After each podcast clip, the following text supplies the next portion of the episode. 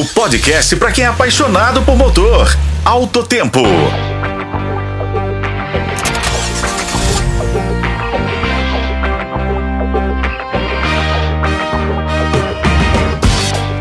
Olá, amigos. Hoje é sábado, dia 24 de fevereiro, e em nosso último encontro da semana, vamos de avaliação.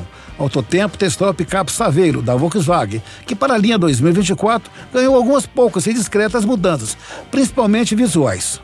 Essas alterações incluem um novo capô mais alto e com vincos mais marcados, proporcionando uma aparência mais robusta.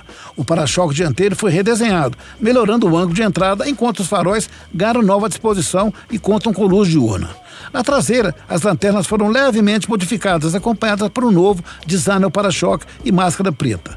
No interior, a picape recebeu atualizações, como novas pradonagens de tecido e a opção de uma faixa central no painel com a inscrição Saveiro, isso dependendo da versão.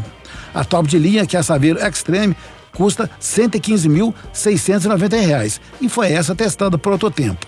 Ela apresenta diversos equipamentos, incluindo controle de tração e estabilidade, bancos em couro, central multimídia com espelhamento por cabo, com Android Auto e Apple CarPlay, entre outros. Desde a versão de entrada, a Robust, que tem a cabine mais simples, a Saveiro oferece ar-condicionado manual, direção hidráulica, freios a disco, transporte rodas e sensor traseiro de estacionamento.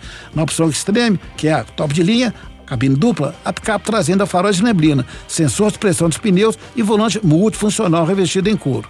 Sob o capô, o Saveiro 2024 mantém o mesmo motor flex, 1.6, 16 válvulas, aspirado de até 116 cavalos de potência e 16,1 kg de torque, que atende bem as pisadas no acelerador. O câmbio segue manual de cinco marchas. O consumo da Saveiro também está dentro da média para o segmento.